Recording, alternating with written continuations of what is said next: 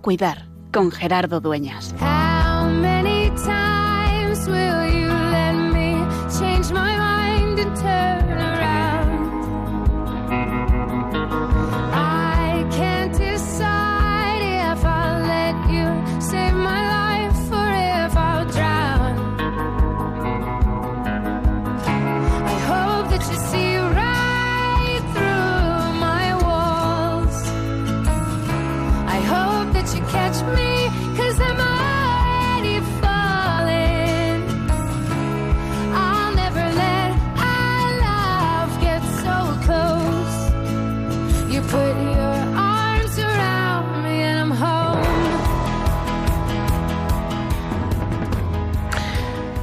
San Juan de Dios, fundador de la Orden Hospitalaria.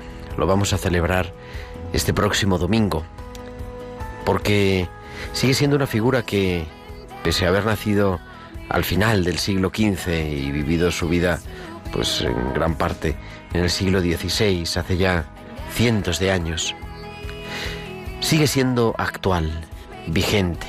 Y de hecho sigue siendo el padre de los hospitales como los entendemos en sentido moderno y cómo vivimos nosotros también los cuidados.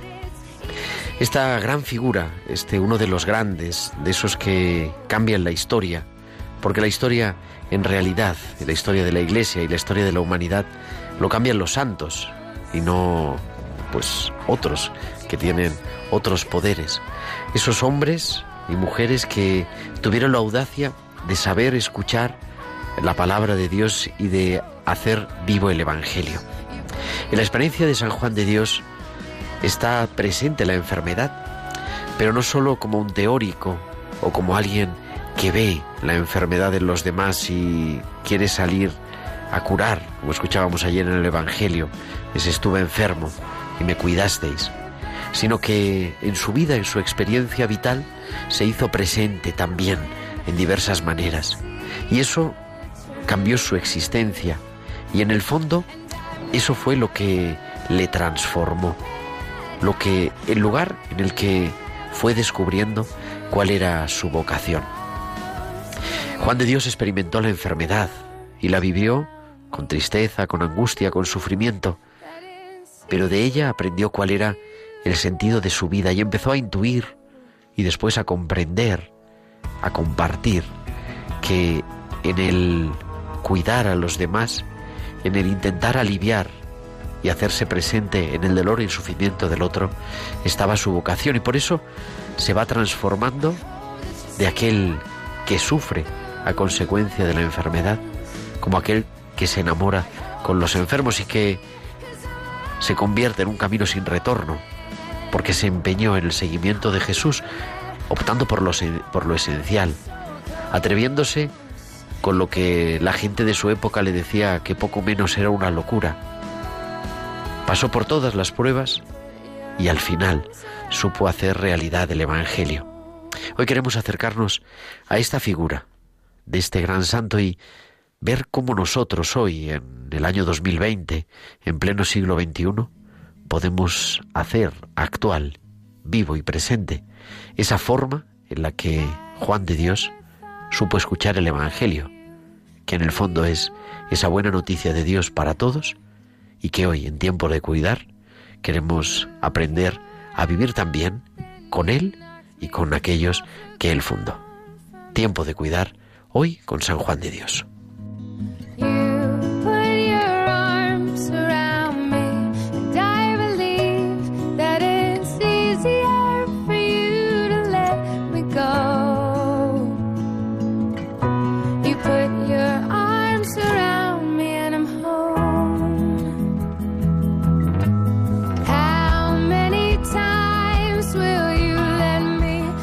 Pues muy buenas noches, queridos oyentes de Radio María. Son las 8 y 5, las 7 y 5 en Canarias y comenzamos en directo desde los estudios centrales de Radio María en Madrid un nuevo programa, el número 69 de Tiempo de Cuidar, el programa de Pastoral de la Salud de Radio María que cada martes te acompaña de 8 a 9, de 7 a 8 en Canarias.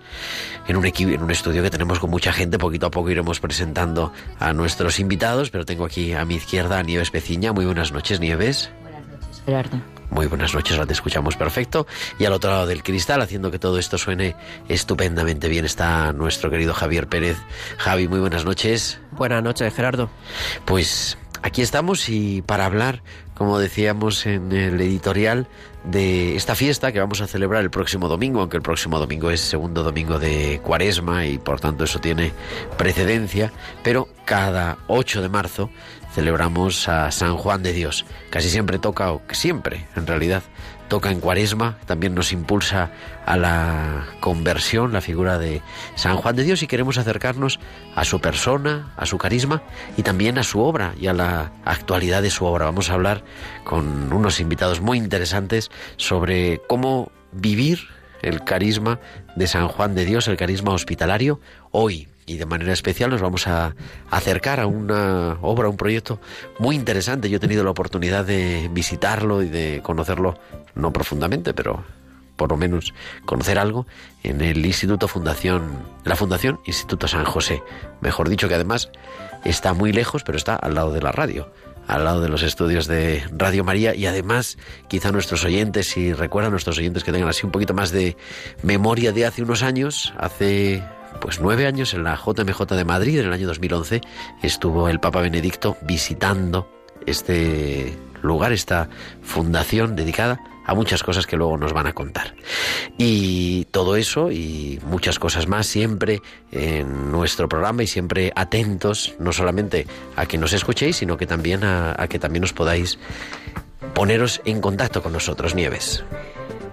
Podéis comunicar con nosotros con vuestros comentarios en nuestro correo electrónico tiempo de cuidar arroba radiomaria.es y en las redes sociales en Facebook somos Radio María España y en Twitter arroba Radio María Spain y podéis publicar vuestros comentarios con el hashtag almohadilla tiempo de cuidar. Además, nos podéis enviar vuestros mensajes siempre durante la emisión en directo del programa a nuestro WhatsApp 668 594 383. El 668 594 383. Esta mañana me preguntaban unos alumnos, ¿y cómo podemos mandarte un saludo en el programa? Digo, pues a nuestro WhatsApp de directo. Ahí está, así que esperamos vuestros mensajes. Y como siempre, como cada día, antes de meternos ya en profundidad en el tema que nos ocupa, queremos ir también hasta el Hospital de Bilbao con Valcisa. Son estos hospitales con alma.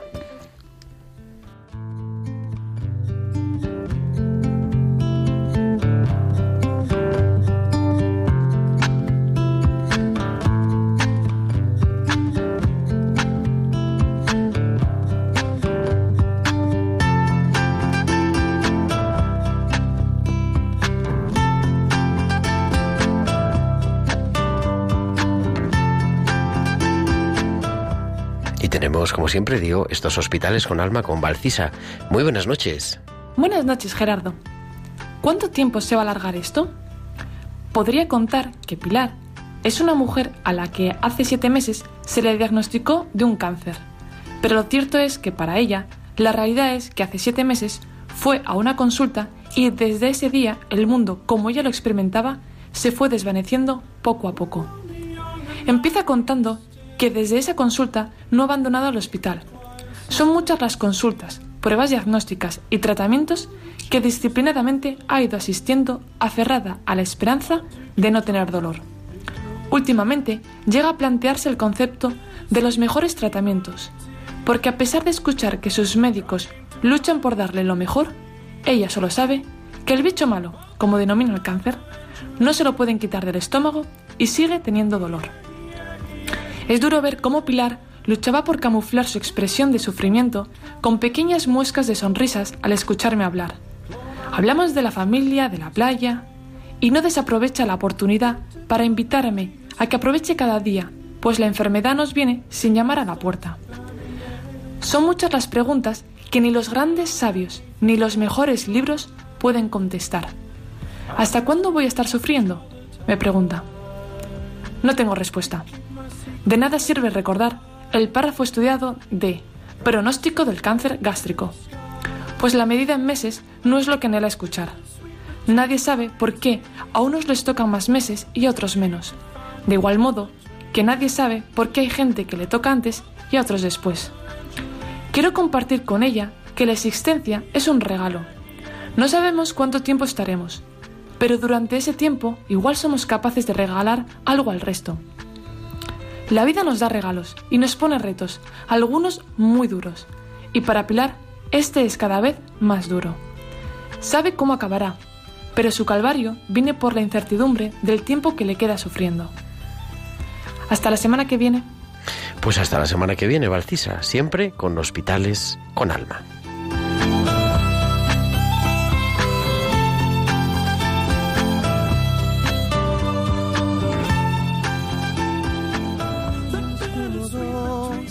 Locomotoras a todo vapor. Y olvidamos que el amor es más fuerte que el dolor. Que envenena la razón. Oh, somos víctimas así de nuestra propia tonta creación. Y olvidamos que el amor es más fuerte que el dolor de una llaga en tu interior. Dos hermanos ya no se deben pelear, es momento de recapacitar,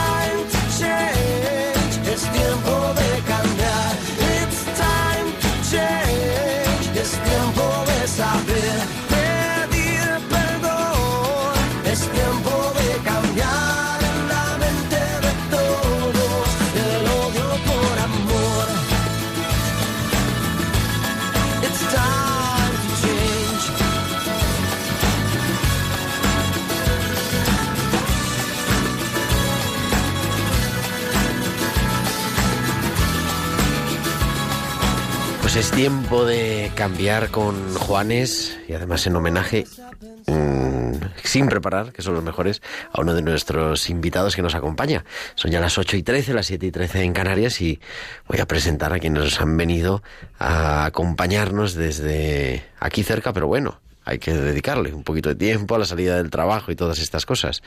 Estivaliz Diego, muy buenas noches. Buenas noches, Gerardo. Que Estivaliz es la responsable del servicio de atención espiritual y religiosa de la Fundación Instituto San José de Madrid. Todo eso pone en la tarjeta de visita. En la tarjeta de visita pone SAER y me alegra saber que alguien conoce las siglas. Alguien conoce las siglas. Y a su lado, a su derecha, está el padre Herbert Jaramillo, que es el capellán pues del mismo lugar. Muy buenas noches, Herbert. Bueno, muy buenas noches, Gerardo, y buenas noches pues a todos los que nos escuchan por Radio María con esta experiencia bonita de Fundación Instituto San José y de San Juan de Dios. Y así es porque yo pensando, ¿no? ¿Qué podíamos hacer eh, para celebrar San Juan de Dios? Porque es una fiesta que no podemos dejar de pasar inadvertida y menos en tiempo de cuidar. Y se me hacía, había de estas cosas que tiene uno en la mente, aunque no lo había dicho nada, porque luego con Estivaliz nos conocíamos de otras aventuras de antes. Eh, yo siempre había tenido la intención de dedicarle un programa. Creo que la Fundación Instituto San José es una joya que tenemos aquí cerca, donde estemos, aquí cerca nosotros físicamente, pero me refiero en España, un lugar de referencia a nivel internacional también, y que sin embargo, pues bueno, pasa un poco desapercibido, ¿no? Por ahí, por la M40, eh, por las pequeñas que decían antiguamente, y es un lugar precioso. Yo he visitado varias veces porque normalmente acompañamos cuando es la misa el próximo domingo, tenéis la misa el próximo domingo también con el cardenal Osoro, ¿no? Y he ido, la he acompañado varias veces, y una de las veces nos hicieron vamos, o nos hicisteis, aunque no estabais vosotros físicamente, pero vuestros predecesores, un tour, podríamos decir, ¿no? Una visita.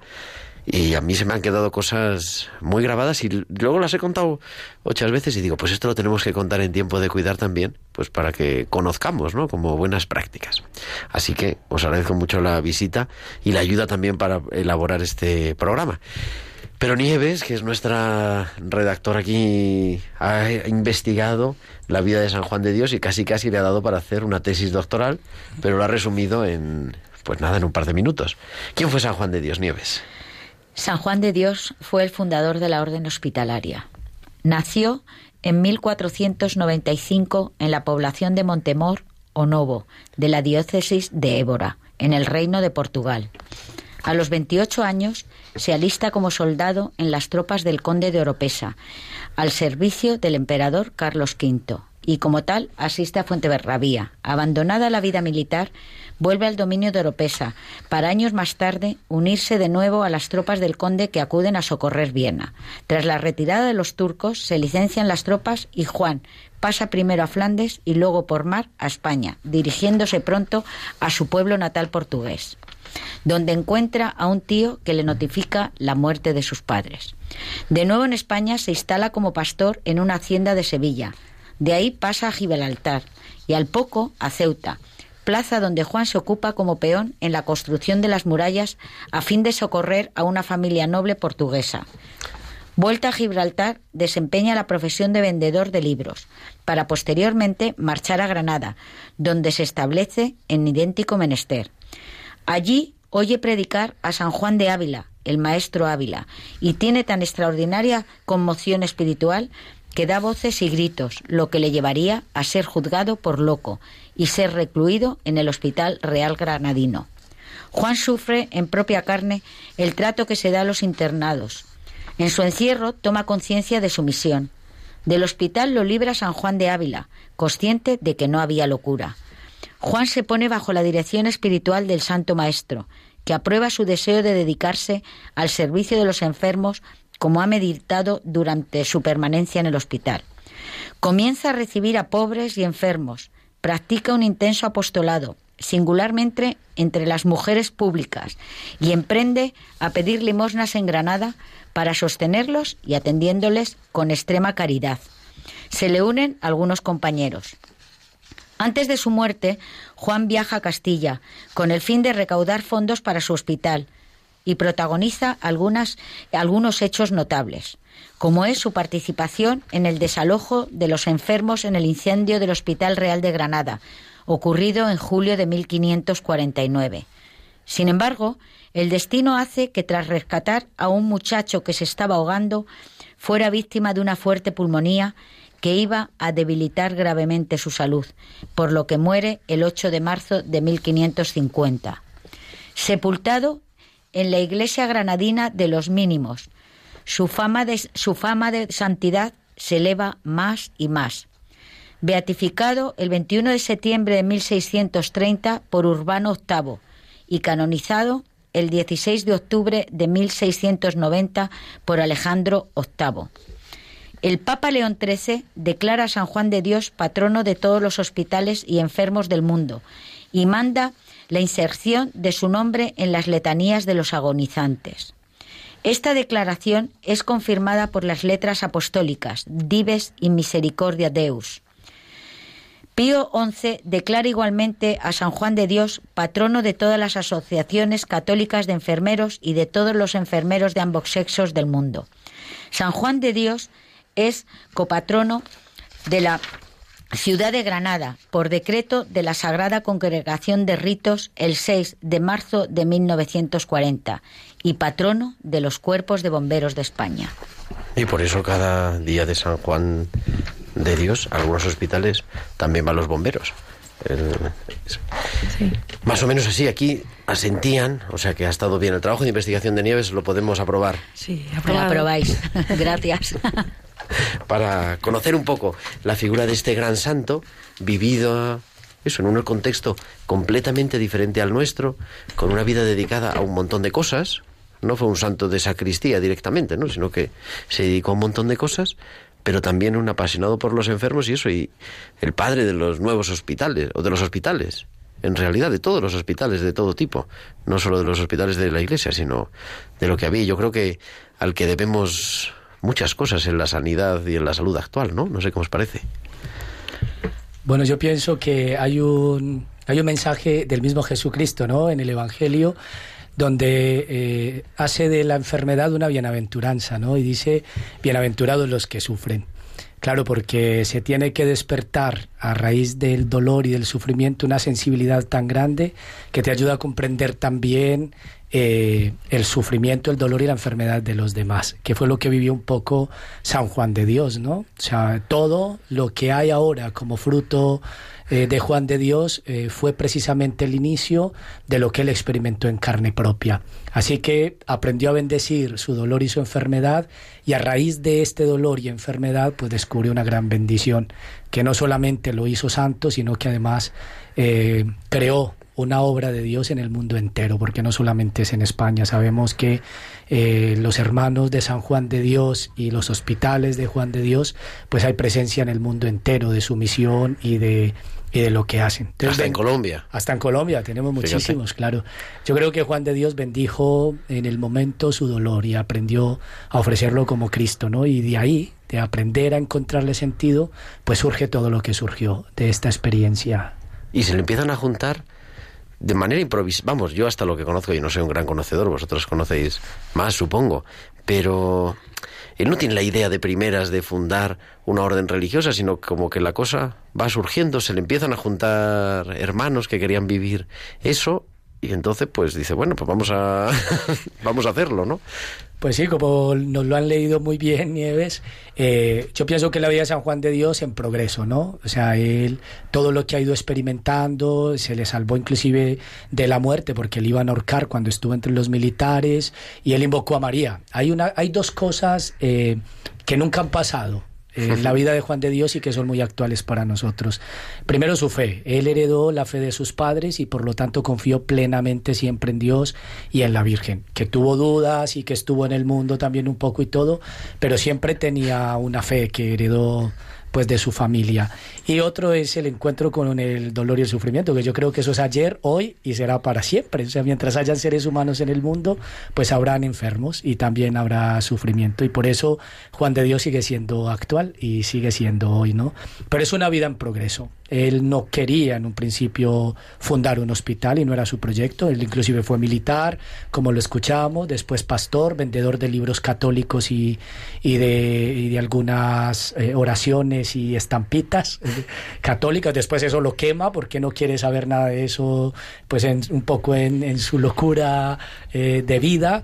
Y, y eso, pero después asiste precisamente a una, a una homilía de Juan de Ávila, donde empieza todo este proceso que por su proceso de conversión y de transformación de vida, grita fuertemente al mundo y a la gente que estaba allí eh, la misericordia y el perdón de Dios porque se reconoce pecador y la gente al ver que un hombre está gritando exageradamente ten misericordia que soy un pecador, gritando por toda parte, ve a un enfermo se desnuda, le entrega su, su vestido, ropa. su ropa y entonces todavía más loco. Y así que esta locura santa y divina le lleva a un hospital donde él ve eh, cómo tratan. La terapia psiquiátrica en el tiempo de Juan de Dios pues no es como la nuestra, no hay que entender.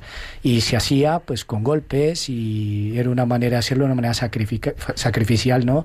O sea, había que corregir al enfermo psiquiátrico eh, al estilo un poco de cómo adiestramos a los animales.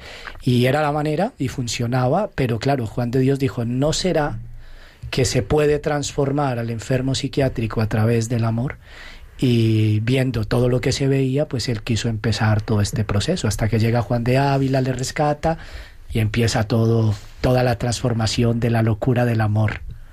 Y funda una, una orden laical, una or- de hermanos, orden de hermanos hospitalarios de San Juan de Dios, creo que es la, el título de la, de la orden. Que es decir, que no son sacerdotes, no son clérigos, sino que son hermanos quitando, eh, bueno, algunos al servicio, pues creo, ¿no? Creo que es como es, recogen los estatutos, pero siempre los superiores, el superior general es un hermano. Bueno, sí, yo pienso que hay las, do- las dos figuras, ¿no? O sea, ellos en realidad, el inicio, Juan de Dios no era sacerdote y no fue sacerdote. Y quienes estuvieron a su lado, que- quienes empiezan la obra, tampoco. O sea, para decir que inclusive los dos primeros que inician prácticamente con Juan de Dios, bueno, uno de los primeros, de los primeros amigos eran enemigos. Eh, entre ellos. Eh, uno trabajaba pues, de una manera ilegal, el otro era un asesino, eh, entre los dos habían disputas, se iban a enfrentar a guerra y a muerte, y Juan de Dios los hace encontrar. Y ellos, en el amor, porque Juan de Dios pues permitió que fueran amigos, empezaron a querer vincularse también un poco a su obra. O sea, en realidad quienes empiezan la obra de Juan de Dios son personas que quisieron vincularse a los procesos de caridad que Juan de Dios había empezado. Atentos, no había creado un hospital. Juan de Dios no creó un hospital. Juan de Dios no tenía camillas. Juan de Dios tenía un salón donde veía a la gente que sufría y empezó a recibirles. No habían camillas, habían camas, que era diferente. Y hay veces ni camas, porque también en los pasillos tenía que, cuando ya el salón Atender, claro. se le había llenado, pues tenía que atender. Entonces, quienes vieron lo que Juan de Dios hacía, que, hombre, la iglesia también estuvo vinculada, pero en realidad quienes empezaron fueron eh, personas del común y corriente, laicos, que quisieron unirse a esta obra. Y de ahí nace un poco la iniciativa de, de- empezar a, a tener grupo de comunidad, a vivir juntos y hacer pues todo lo que se hace.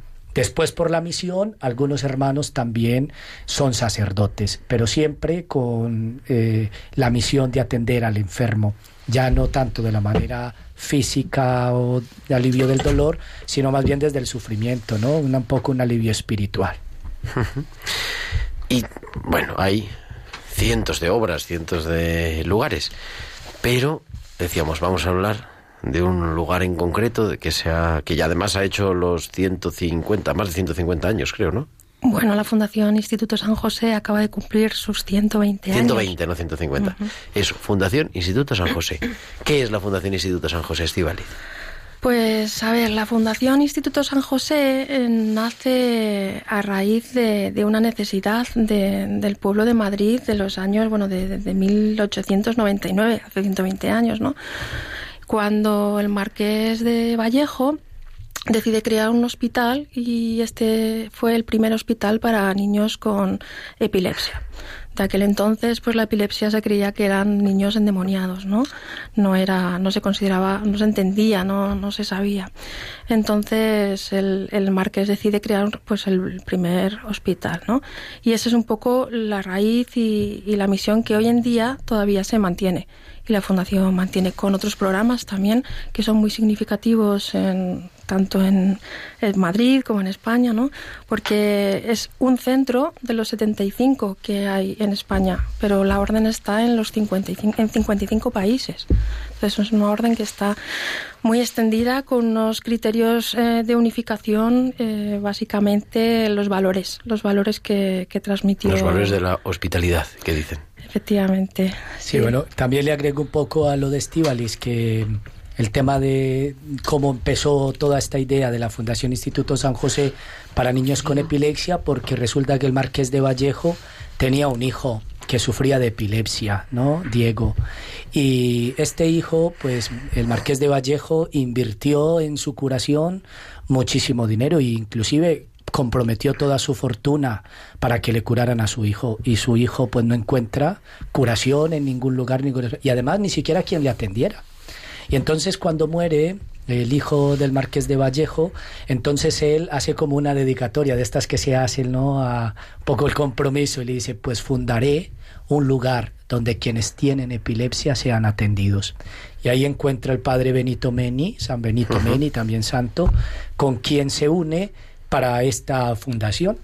Y entonces empieza esta fundación recogiendo a todos los niños con epilepsia, que tenemos que entender, como dice Estivalis, no había medicación. Algunos creían inclusive que no era una enfermedad física y por lo tanto pues no había quien investigara sobre esto.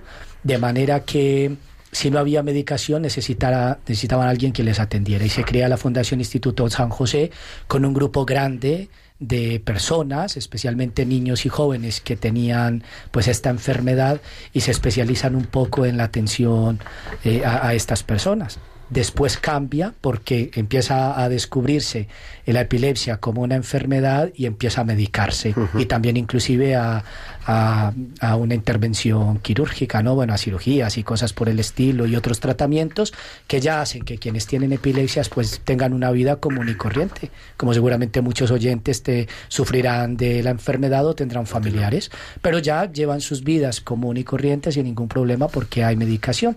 Entonces digamos que la fundación, aunque no ha perdido su sentido primario y el fin primario, sin embargo entendemos que ya había que transformarlo. Ahí es donde nacen, como nos les explica Estivalis, otras propuestas, porque ya existe la fundación, ya está el hospital y empiezan a surgir. Tenemos todavía, ya ahora señores, que Sí. les llamamos nosotros los chicos. Porque hay cierta farmacoresistencia a la epilepsia, entonces son personas ya mayores que llevan toda su vida o incluso jóvenes que son farmacoresistentes, entonces la epilepsia va generando un daño irreversible.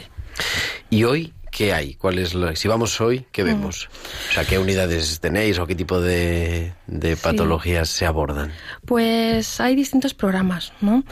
Eh, uno de ellos que llamamos es de cuidados continuados, es un centro de media larga estancia, entonces es un programa de subagudos de, cuidados continuados de personas pues que necesitan una atención que ya no se puede recibir quizás en el hospital, pero en el nuestro sí por esa media larga estancia, ¿no? Eh, también tenemos un programa de daño eh, neurológico rehabilitable y no rehabilitable, ¿no? donde este daño puede ser eh, severo y crónico. De hecho, es la unidad más grande que hay en, España, son 56 camas que se dedican a, a este, a este programa. ¿no? También tenemos rehabilitación funcional, pues un poco de traumatología, caderas, eh, accidentes de tráfico, aunque los accidentes de tráfico también muchas veces están vinculados al daño neurológico. Y también tenemos una unidad de cuidados paliativos, que también es un referente en, en Madrid. Y todas, eh, o casi todos estos programas van surgiendo como necesidad del pueblo de Madrid. La unidad de cuidados paliativos surge porque eh, hay presos con VIH que no se sabe qué hacer con ellos, cómo cuidarlos, ¿no? Entonces los hermanos deciden crear una unidad eh, para atenderles. Ahora, efectivamente, el 80%, igual que otras unidades, son de carácter oncológico, ¿no? Pero nació así. Igual que la, la unidad de daño eh, neurológico irreversible, ¿no? crónico severo, nace la, la necesidad de un niño que está en estado vegetativo y que tampoco se sabía qué se podía hacer con él, ¿no? Y de esta manera, pues, pues los hermanos apuestan otra vez por eh, dar respuesta a las necesidades del, del pueblo, ¿no? Y esa piscina que tengo yo en la mente, Sí. eso debe ser de daño cerebral, ¿no? ¿O qué es? No exactamente. Es una piscina, lo digo para nuestros oyentes se, se hagan una idea. Una piscina grande, vamos, eh, climatizada, muy climatizada, muy climatizada a te- grande temperatura, en el que los pacientes están un paciente con un profesional, o sea, uno a uno. Y es un trabajo impresionante y además, yo recuerdo cuando estuvimos, ahora me corregí si, si no está bien, pero que creo que es único, un trabajo único y que además tiene una mejoría, o sea, supone un- una mejora de la calidad de vida del paciente muy importante. Sí, vas muy bien encaminado. De hecho, bueno, es un programa que lleva 10 años ya, eh, hizo el año pasado 10 años, y es un vaso único que se, que se construyó en Alemania y es un vaso terapéutico. ¿no? Entonces allí están todos los pacientes que van, pueden ser eh, para rehabilitarse o para otro tipo de, de dolencias. Mm, siempre tienen un profesional experto, un fisioterapeuta experto en terapia del agua. ¿no? Entonces es verdad que hay evidencia científica de que, como bien dices, eh, potencia eh, todos los, los avances que se van consiguiendo, incluso mm, un poquito más allá, ¿no? De otros, mm, de otras terapias, pues que no están en, en el agua, ¿no? Bueno, y tenemos, quiero que nos contéis eh, también el trabajo que para lo que hemos venido a hablar, ¿no? De cómo actualizar ese trabajo de San Juan de Dios, no solo a nivel técnico, sino de manera especial a nivel pastoral, en el servicio de atención religiosa. Así que os quedáis con nosotros un ratito más. Sí, estupendo.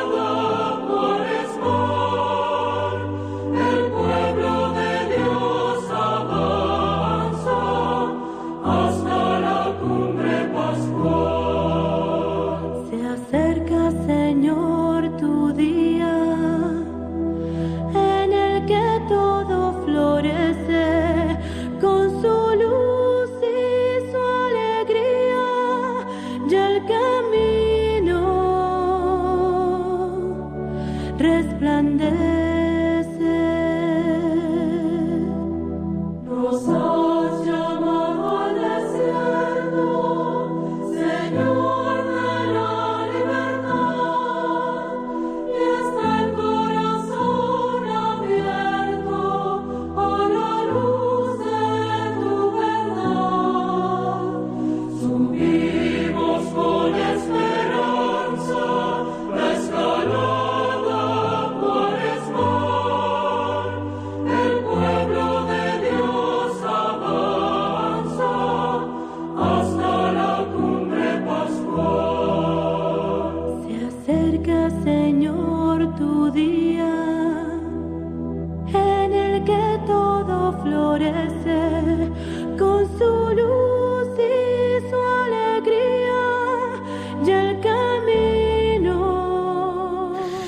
Seguimos en directo, las 8 y 39, las 7 y 39 en Canarias, en Tiempo de Cuidar, en Radio María. Estamos escuchando, nos has llamado al desierto de Ebenushalom, así se llama un grupo, todo junto, Ebenushalom, sin Alejem, nada más. Y nos acompañan en el estudio Herbert Jaramillo y Estivaliz Diego, que son pues los pilares básicos del equipo de atención espiritual y religiosa de la Fundación Instituto San José. Nos han contado un poco qué es la fundación, cuál es el origen, pero ¿y qué hace el SAER? Que nosotros llamamos el SARC, pero bueno, ¿qué hace el SAER, el Servicio de Atención Espiritual y Religiosa? Pues básicamente lo que hacemos es acompañar, acompañar en el sufrimiento y acompañar desde la dimensión espiritual de la persona. Eh, muchas veces las personas lo relacionan con la parte religiosa, ¿no? Y queda a nosotros un poco el hacer esa diferenciación importante porque nosotros eh, cubrimos también esa espiritualidad interconfesional, ¿no? Porque en la fundación vienen casi el 90% de los pacientes pues tienen una creencia católica, cristiano-católico, si bien hay otra parte que también hay que cubrir esa A ver, explícanos, ya lo hemos hablado muchas Sí. veces, pero, y a mí también me gusta aprender, eh, ¿cuál es la diferencia entre la dimensión espiritual y la dimensión religiosa? Pues digamos que la espiritualidad es, es, es ese anhelo de, de búsqueda de sentido de la persona, ¿no? Eh, que no se acaba nunca, de propósito, de trascendencia, de, sen- ¿no? de, de- de sentido, de esperanza, sí. Y digamos que la parte religiosa es más una experiencia como tal, ¿no? Es como la cristalización de esa espiritualidad. Una experiencia religiosa siempre va a ser espiritual, pero quizás una experiencia espiritual no siempre tiene por qué ser religiosa. O sea, una parte de la dimensión espiritual, algunas personas tenemos la suerte de concretarla en una experiencia religiosa. Efectivamente. Pero la experiencia, no, esto es importante, Sí. que la dimensión espiritual es humana, es prop- no hay ser humano sin dimensión espiritual. Exactamente, es inherente al ser, al ser humano. Sí, como luego cada uno la cristalice y llegue hasta, bueno, esa trascendencia, ¿no? Y a trascender es lo que nos eh, a veces diferencia, pero nos unifica igualmente. Y entonces se, se trata de acompañar. Sí. ¿Dónde? ¿Qué? ¿Haciendo qué? O sea, pones un cartel, la gente te llama. Bueno, si quiere un poco eh, este tema, a ver, eh, hay que empezar diciendo que ahora eh, se habla no solamente de dolor físico, se habla de dolor total, ¿no? Para expresar aquello más eh, biológico y después también aquello biográfico. Desde ahí empieza todo. Entonces, eh, lo biológico, pues, se sana a través de la medicación, ¿no? Eh, su trabajo es más que todo, digamos, de, de la medicina, del médico, del enfermero, del auxiliar de enfermería, aunque también quiere que se atienda un poco al ser humano, ¿no? Desde la antropología. Entonces, eh, esa parte más, más de la enfermedad y del dolor físico, pues a través de la medicina. Pero han descubierto, especialmente un pensador que se llama Capsel, eh, este Capsel ha, ha dicho que el paciente experimenta junto a su enfermedad otro tipo de dolor. Por ejemplo, me dicen que tengo cáncer. Entonces, no tengo tal vez dolor físico todavía, solamente se me ha dado un diagnóstico y un pronóstico. Pero resulta que eso implica un montón de cosas. Eh, depende la edad, depende la condición familiar, depende la cultura y todo, cómo lo asumo. Entonces, claro, a mí me dicen, estoy enfermo, tengo cáncer, y en mi mente yo no tenía eso planeado. Entonces resulta que yo tengo un futuro pensado, yo pensaba hacer con mi familia ciertas cosas, yo tengo unos hijos, o yo tengo una familia, o yo tengo este trabajo. Claro, inmediatamente a mí me dicen, tengo un cáncer, viene ya una cosa que no es un dolor físico, sino un dolor más eh, existencial, ¿no? Que nosotros le llamamos la angustia existencial, utilizando palabras de Víctor Frankl. Entonces, ¿qué pasa? Esa angustia existencial, todo el tema que es más interior, pues es lo que hace parte, por ejemplo, de un diagnóstico espiritual. Entonces nosotros entendemos en un hospital que una persona que llega enferma de cualquier enfermedad también tiene dentro de sí unas ciertas angustias, que cuando ha descubierto que hay una enfermedad y un dolor, la mente empieza a volar, como dice Santa Teresa, la loquita de la casa, y entonces empezamos a pensar unas cosas que inclusive ni llegarán, pero que la mente tiene esta capacidad. Y por eso empieza a generarse una cierta problemática existencial, que en el SAER hacemos una cosa que se llama un diagnóstico espiritual, ¿no? Entonces, la parte espiritual quiere un poco cubrir todas esas necesidades más existenciales que físicas, ¿no?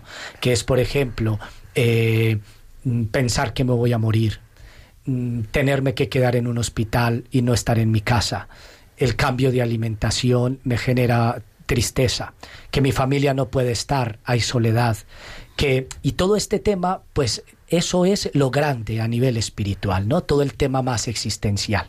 Y entonces, eh, en esa tensión espiritual, pues hay personas que lo concretizan a través de una fe concreta, ¿no? Eh, que por ejemplo puede ser una religión, ¿no? Como puede ser una manifestación pues de fe un poco diferente, más allá de las religiones, de las grandes religiones, pues que nosotros conocemos. Y por lo tanto le empiezan a dar a esa angustia existencial un significado más trascendental. Y entonces ahí ya hablamos un poco más de religioso, como algo más particular dentro del ámbito grande o del mundo grande eh, de la vida espiritual. Y entonces nosotros, pues como SAER, atendemos un poco eso. Queremos atender primero eh, el diagnóstico espiritual y la situación de angustia existencial y la necesidad espiritual que vive el paciente, o sea, más la parte biográfica de la persona, ¿no? Su historia de vida, la situación que vive en el momento, su crisis, su soledad, su sufrimiento, y eso es lo que queremos un poco nosotros pues ayudar. Hay que entender que somos un grupo interdisciplinar. Eso y decir, ¿quién es, quién es tu equipo? Estivaliz. El equipo que formamos el SAER, pues está el capellán, hay una hermana de pastoral, Herbert, sí, el padre Herbert, y eh, hay una hermana de pastoral también, y en este caso estoy yo que soy laica, ¿no? Mm, aún así contamos con la ayuda inestimable de los hermanos. De, Porque hay comunidad de hermanos sí, hay una viviendo comunidad en- de hermanos, sí. más grandecita, ¿no? Sí, bueno, están unos cuatro o cinco, son, sí. Sí, la verdad es que su ayuda es, es, no sé cómo decirlo, es de agradecer porque siempre están dispuestos a hacer lo que sea, mm, como sea, ¿no? Y luego, pues, con los voluntarios. Los voluntarios también son una parte importante de- del equipo, ¿no? Que ayudan, pues, a hacer ese acompañamiento que muchas veces de manera profesional no te da tiempo y ellos son los que, que llevan un poco esa, esa, esa atención, ¿no? Que, que Creo que casualmente tenemos al otro lado del teléfono a una de esas voluntarias, que es Seila. Muy buenas noches. Hola, muy buenas noches. Y muchas gracias por aceptar la llamada de Tiempo de Cuidar de Radio a María. por llamarme. Estaban hablando precisamente Estivaliz y Herbert de, de lo que hacéis y decía Estivaliz, una de las cosas que hacen los voluntarios es poder dar como un cuidado más personalizado. No sé si son esas palabras, pero como ir más despacio, quizá, ¿no? ¿Qué es lo que haces? ¿Cuál es tu compromiso, Seila? Bueno, pues eh, yo estoy en la, en la pastoral y, y bueno, pues eh, de voluntaria y lo que hacemos es mm, hacer eh, visitas, eh, acompañamiento espiritual a, a enfermos. Pero digo, vas una vez al año. eh, No, no, no.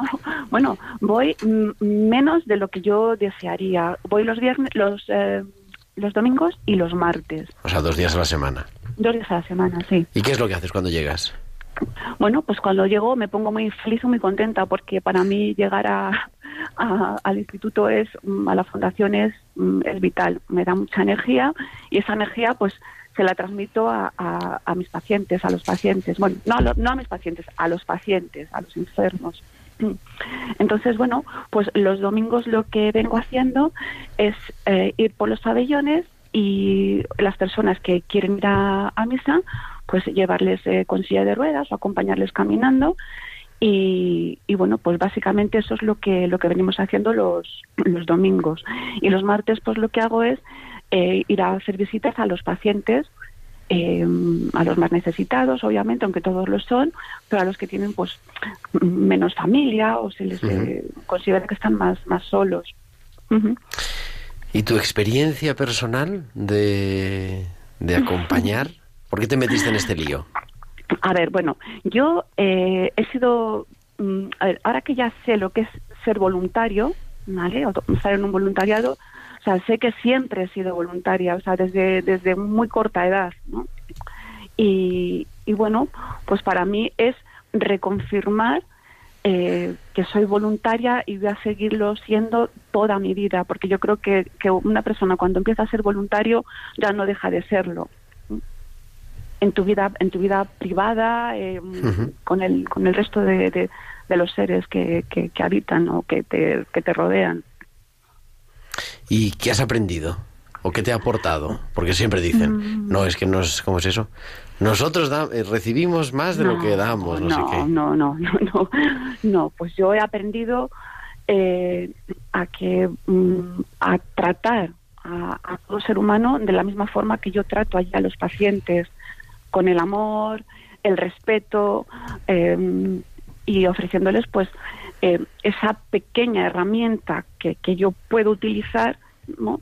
Eh, que, que es la, la- espiritualidad mm, para que ellos pues se sientan mm, pues más acompañados no frente o sea ellos no solamente son enfermos mm, también tienen sus problemas emocionales como puede ser desesperanza y soledad pérdida de fe entonces pues nosotros estamos un poco ahí para mm, ayudarles a que a que vuelvan otra vez a, a- a tener esa esa fe y, y crean en, en- su vida que es válida y, y- y buena y, y con felicidad hasta el último momento de su de su vida. Y eso aplicarlo a mi a mi a mi día a día pues es muy importante Qué bien, bueno, pues te animamos. Muchas gracias por, por hacerlo, por dedicar Sí. una parte importante, dos días a la semana, es un compromiso importante, y también por habernos querido un poquito compartir aquí en. Tiempo de Cuidar. pues encantada Muchas gracias, Sheila. Buenas noches. a vosotros un abrazo adiós ¿Y vosotros qué? Claro, porque dices, bueno, lo hacemos de manera profesional, se une, ¿no? La vocación con la profesión, podríamos decir. Pero ¿y luego? ¿Con qué os quedáis? Bueno, te quedas con contigo y con todo lo bueno que hay alrededor y digamos lo menos bueno, ¿no? Quiero decir, es muy vocacional como tú dices este trabajo, por lo menos yo lo vivo así, es mi experiencia personal, ¿no? De agradecimiento hacia la orden que confía en ti de que puedes llevar a cabo este este proyecto y a largo plazo, ¿no? A, acompañar la dimensión espiritual, una dimensión de las menos conocidas, de las más inherentes a, a la persona y que de alguna manera todos los valores que San Juan de Dios eh, y que la orden y que la fundación intentan transmitir eh, también se viven, ¿no? La hospitalidad es a nivel personal lo puedo decir y asegurar, ¿no? Desde que estoy en el centro es, es una vivencia tan, tan grande y tan profunda de la hospitalidad que, que dices, sí, bueno, la hospitalidad, ¿no? El acoger, no, no, es que es un acogimiento real y yo me quedo con eso, esa manera de acoger, ¿no? Donde te acogen a ti y tú aprendes a acoger, ¿no? No es solo de fuera, es, eh, lo llevas contigo dentro, ¿no? Haces ese, ese huequito. Herbert. Bueno, eh, yo empiezo diciendo que aunque eh, la Fundación Instituto San José es una fundación de los hermanos de San Juan de Dios, que son de la Iglesia Católica, Apostólica y Romana, sin embargo no se atienden solamente a católicos, nosotros queremos atender al ser humano. Eh, Jesucristo nos enseñó el hombre al centro, como dice la Redentoris Hominis, ¿no? de San Juan Pablo II. El hombre al centro. Y lo que queremos hacer es, nosotros creemos en un evangelio pues vivo y real a través del enfermo, donde el quien está al centro es el enfermo. Entonces nosotros en realidad eh, no ayudamos al enfermo, es al revés. El enfermo nos ayuda a nosotros. Y lo que en la experiencia que tenemos, Estival y yo, los voluntarios y las demás personas, la satisfacción de vida que sentimos es porque es el enfermo el que nos está evangelizando y nos está Es que había un lema eso, ¿verdad? Los enfermos Claro. evangelizan, pero que Sí. no es solo un lema, es que es, que es real. Es la vida real. Yo ayer que predicaba eh, a los hermanos en, en la capellanía, eh, me enteraba de eso, porque claro, el Evangelio es tan real y dice, hombre, es la caridad concreta. O sea, ¿cómo entender que Jesús me está diciendo, yo estoy en la Eucaristía, sí, yo estoy en la palabra, sí, yo estoy en el sacerdote que me representa, sí, pero yo también estoy en el enfermo. Eh, la Madre Teresa de Calcuta, que estaba orando, rezando su liturgia de las horas con las monjitas, pues les llega un grupo de enfermos eh, en ese momento, ¿no? Y de repente la monjita encargada de las llaves de recibir eh, llega corriendo donde la madre dice, Madre Teresa, han llegado un grupo de enfermos muy graves, ¿qué hacemos? Y una de las monjas le dice, pues que esperen, porque no podemos dejar de rezar, que estamos con Dios. Y la Madre Teresa de Calcuta dice, no hay problema, es cambiar a Dios por Dios. Yo, cada que llego un enfermo, tengo una experiencia de Dios. Yo eh, estuve, he tenido experiencias de parroquia, he estado ya en, bueno, apenas en dos parroquias, porque mi obispo me ha mandado a estudiar y todo eso. Pero he estado con matrimonios, he bautizado, he hecho primeras comuniones, he confesado, he hecho mil cosas. Pero mi encuentro más directo con el Señor, después, claro está, de la oración en la Eucaristía, es el enfermo. Yo cuando entro donde un enfermo encuentro a Cristo mismo y el enfermo me fortalece, no solamente porque ahí veo a Jesús, sino por todo lo que significa su paciencia, el modo de entender su enfermedad, la fortaleza que tiene, el significado que le da a su dolor, a su sufrimiento, a su enfermedad. Inclusive muchos, muchos hacen de su enfermedad un momento oblativo, que para mí es una cosa, claro, yo soy un cobarde en mi sufrimiento y en mi dolor, pero ellos me han enseñado que inclusive el sufrimiento se puede ofrecer y el dolor, sobre todo el dolor, el sufrimiento hay que atacarlo y también el dolor, pero que ese momento incómodo de estar en un hospital o de saber que me voy a morir en paliativos, por ejemplo, o saber que tengo a mi hijo en un estado vegetativo por el resto de su vida, el modo de ofrecer la fortaleza, la fidelidad, el estar ahí, me ha enseñado a mí todo eso. Fidelidad, amor, encuentro, estar con el otro, darle significado a la vida a través de ese momento, como lo hizo Jesús en la cruz. Te voy pedir a Herbert que venga a las reuniones de arciprestado para convencer a los hermanos que sean capellanes, porque nos cuesta mucho. Pero lo suscribo al 100% y es así. No lo cambiaríamos, por lo menos, porque no hemos encontrado nada mejor que encontrar allá a Jesús. Muchísimas gracias. La sintonía nos dice que llegamos al final de nuestro programa. Son ya quedan cuatro minutos para las nueve y tenemos que terminar, pero aquí tenéis vuestra casa. Estival y Diego, muchísimas gracias. Buenas noches. Gracias a ti. a Padre Herbert Jaramillo también, muchísimas gracias. Bueno, Buenas noches. Muchas gracias y están invitados todos a la Fundación San José. Es hermosa. Además que tenemos los mártires, una cripta, La cripta con los, de los mártires, de San hermanos Juan, de Dios. Efectivamente. Que da indulgencias. También. Muchísimas gracias en el control a, a Javier Pérez, también a Juan Manuel González, Nieves Doña, Nieves Peciña, muchísimas gracias, buenas noches, hasta la semana que viene. Muchas gracias y buenas noches a todos los oyentes. Y estaremos la próxima semana, que será ya martes 10 de marzo, con una persona que hemos citado, con San Benito Meni y las hijas de San Benito Meni, las hermanas hospitalarias. O sea que continuamos en la línea de, este, de esta hospitalidad. Como digo, el próximo martes, como siempre, a las 8, las 7 en Canarias. Hasta entonces, que descanséis, que lo paséis muy bien. Un abrazo de vuestro amigo el diácono Gerardo Dueñas.